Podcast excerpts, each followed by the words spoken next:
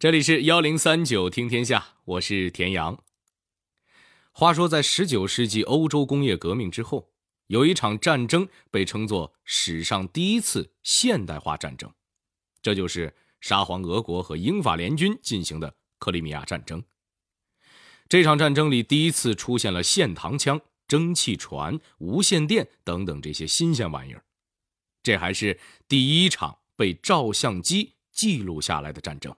也是第一场有战地记者报道的战争，而这个记者的所作所为彻底激怒了英国军官。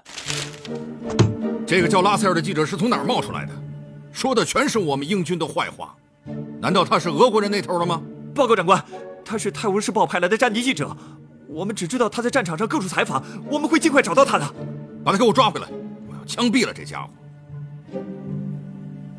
这个叫拉塞尔的记者到底做了什么，会让自己国家的军官如此气急败坏呢？记者的报道为什么会让政府不安，让军方震怒？偏偏绅士和奄奄一息的叫花子，哪个才是英军的真实情况？《泰晤士报》靠揭黑一炮打响，政府和军方该如何应对？幺零三九听天下，田阳跟您聊聊历史上的第一位战地记者的故事。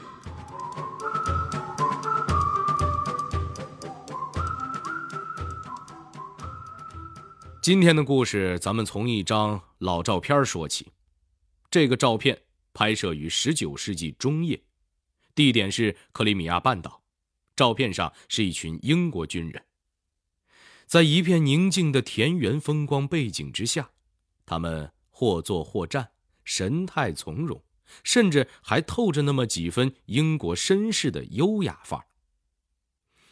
这照片有什么问题吗？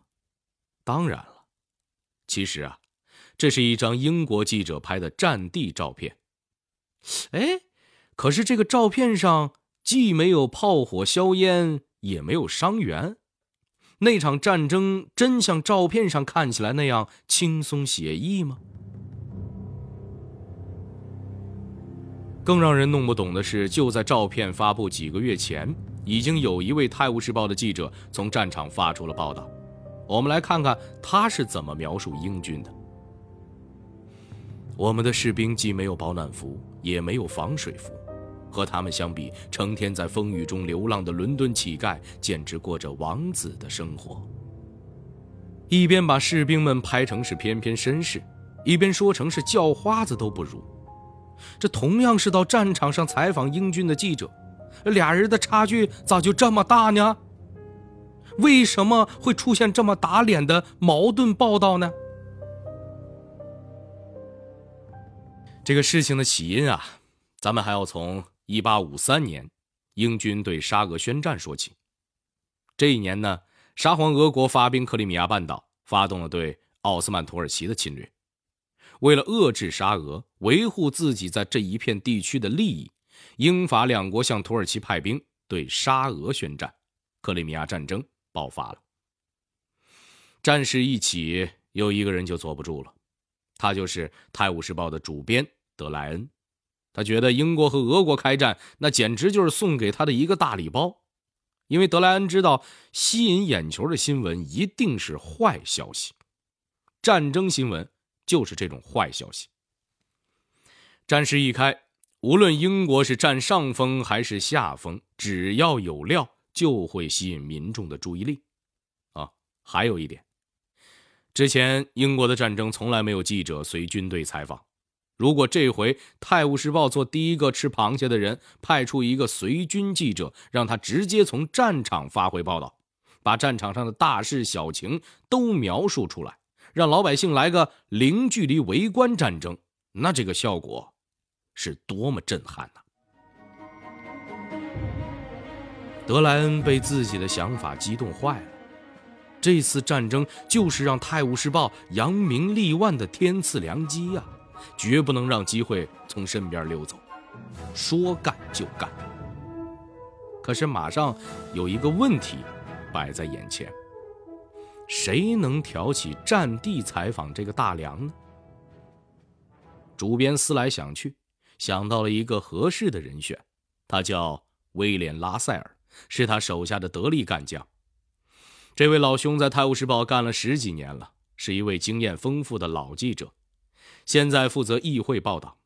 主编把威廉·拉塞尔叫到编辑部，先是狠狠夸奖了一番，然后大手一挥，说：“现在报社要交给你一个更加重要的任务，报社派你跟着英军一起出发去土耳其，在那儿把战争的一手消息发回来。”这拉塞尔一听说让上前线，马上斩钉截铁地说：“不去。”这怎么话说的呢？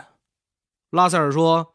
我现在干议会报道干得挺顺手，对暴力和战争也不感冒。您呐，另请高明吧。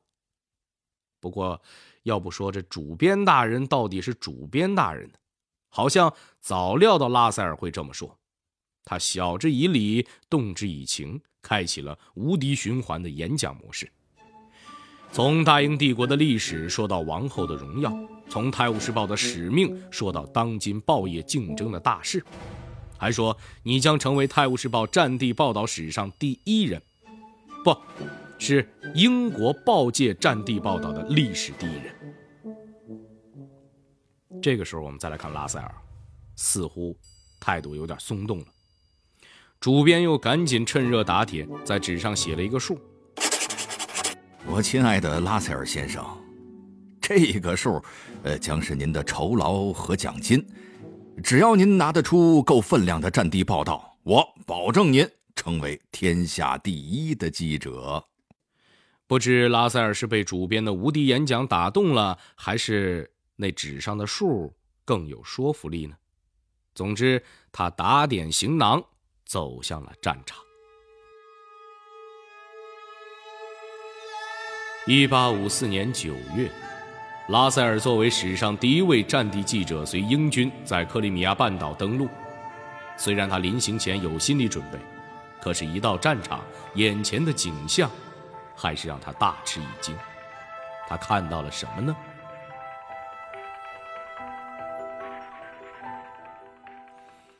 虽然他是堂堂《泰晤士报》派过去的记者，可是拉塞尔一到战地就发现根本没人理他。甚至没人管他吃住，他简直就像是一个混入英军的流浪汉。更加让他震惊的是，是战场上一幕幕的场景。他原来是时政方面的记者，出入的都是议会厅那样高大上的场所。这回可好，来到战场，他彻底接了回地气儿。什么地气儿啊？简直就是地狱的气息。那里污秽、恐怖。医疗状况差，还有死去的以及生命垂危的土耳其人，以及散发着恶臭的棚户。这残酷景象让拉塞尔忘记了自己的冷暖安危，他心里想要把这战场真实发生的一切写下来，让英国的老百姓好好看看。军队忙于打仗，没人管他，这正好给了拉塞尔采访的自由，他成了一个战场上。不拿枪的士兵，拉塞尔写下了战场上的残酷。十一时十分，我们的轻骑兵旅前进了，他们人数有限，只有六百零七名骑兵。当他们向前冲杀时，俄国人在右侧的防守阵地向他们开火，滑膛枪和步枪一起扫射。十一时三十五分，在鲜血浸染的莫斯科人的阵地前面。留下的只有死者和垂死者。除此以外，再没有一个活的英国士兵了。他还写营地里的惨景。现在，大雨瓢泼，天色像墨水一样黑。大风在摇摇欲坠的帐篷上呼啸，战壕变成了排水沟。帐篷里的水时而深达一英尺，我们的士兵陷入冬季战役的不可避免的苦难之中。然而，似乎没有一个人关心他们的冷暖，甚至他们的生命。拉塞尔指出，造成这些悲剧的原因是英军救护人员短缺，医疗条件严重不足。当时英军里竟然没有像样的医院，往往一个小小的发烧可能就要了十几个人的命，死于霍乱、坏血病的更是不计其数。在报道的结尾，他大声疾呼：“在我们中间，难道就没有勇于献身的妇女，能够站出来帮助那些有伤病、苦难缠身的士兵吗？”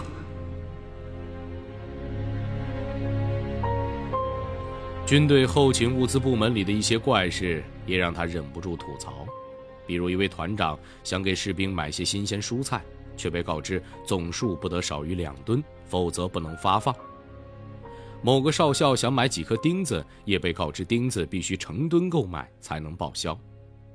最离奇的事儿发生在军需局长身上。一批治疗坏血病的橙汁到达补给港口之后，竟然堆在港口两个月没有卸货，什么原因呢？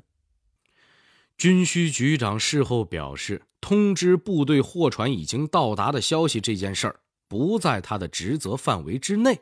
嘿，您说说啊？拉塞尔还跟着英军的一支骑兵部队参加了阿尔马河战役，他在马背上度过了十个多小时。筋疲力尽，但是为了尽快完成稿件，他就坐在刚刚攻下的俄军冷堡要塞的胸墙上，用两只水桶支撑起一块木板当桌子，第一时间写出了战役报道。一个月之后，拉塞尔的报道出现在《泰晤士报》上，英国老百姓第一次读到了如此生动又细致的战地新闻。全景式的报道让他们仿佛身临其境。《泰晤士报》一下子销量猛增，名声大噪。更值得一提的是，世界上最早的战地记者也就由此诞生了。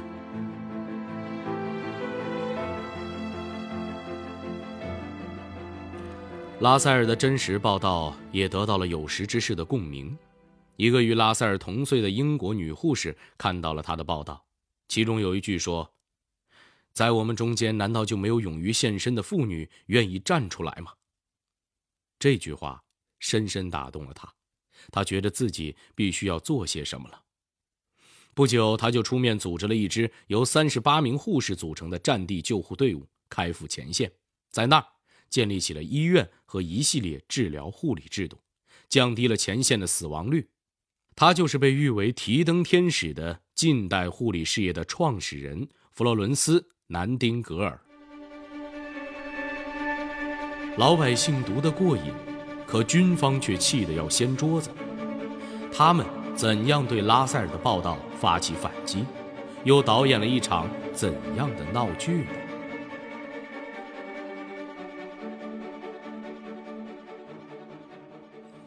其实，英军在阿尔马河战役战胜了俄军之后，许多报纸都在给英军唱赞歌。可是，拉塞尔的报道却更关注普通士兵在战场上的遭遇。战后医疗记录显示，战争期间英军死亡人数为一万九千多人，死于战场的其实还不到三千人，却有一万六千多人死于疾病。触目惊心的事实撞击着英国公众的心。谁家的父母愿意让自己的孩子在战场上遭受这样的非人待遇呢？英国军方被一个记者啪啪打脸，自然是气急败坏。好嘛，这个叫拉塞尔的家伙是哪儿冒出来的？他是来这儿给我们添堵的，是吗？于是，他们就赶紧组织人马发表言论反击，说这个拉塞尔啊是个叛国者。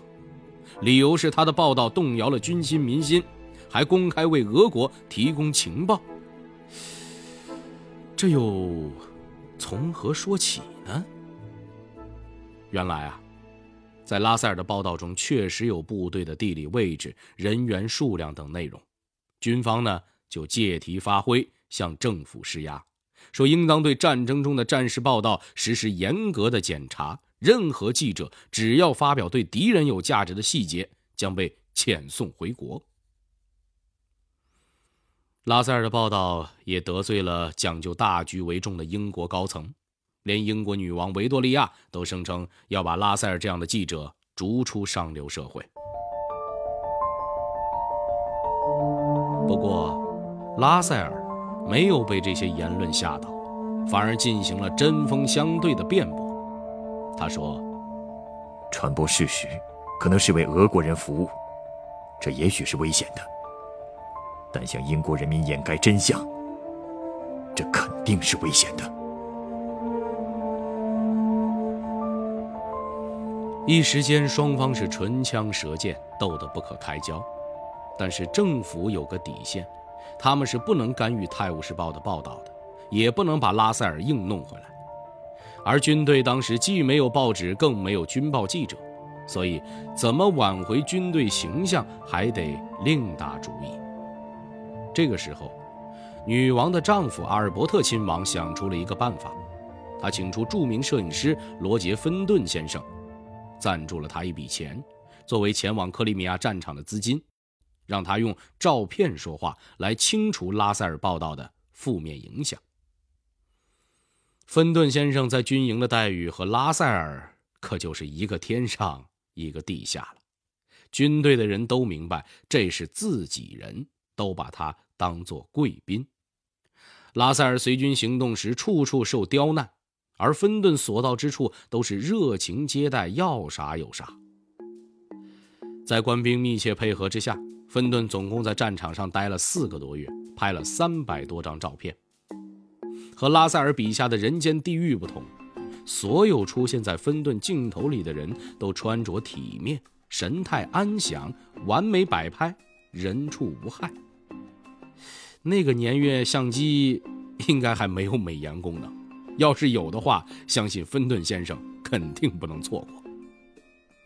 不过，这给军方涂脂抹粉的行为有些用力过猛了，连外行都看出来了。芬顿的战地照片太干净了，哪像战场啊？可要说，这芬顿的正能量图片报道完全违背事实，倒也未必。因为他抵达克里米亚战场时，虽然距离拉塞尔采访时只有几个月，但是士兵的待遇已经有了改变。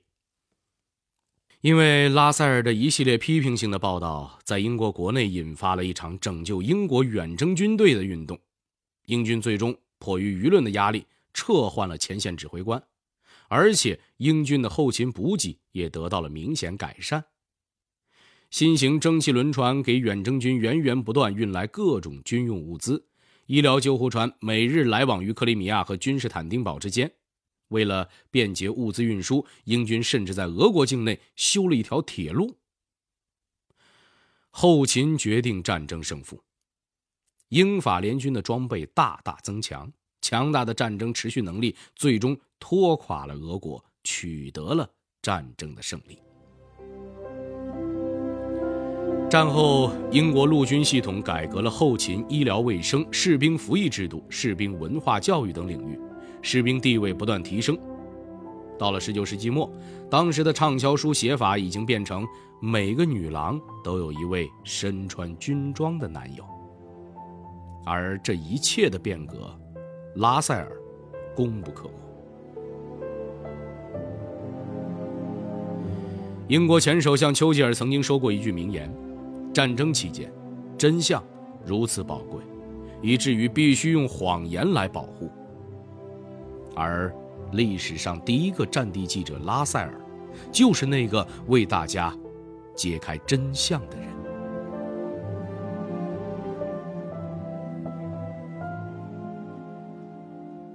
好了，这里是幺零三九听天下，我是田阳。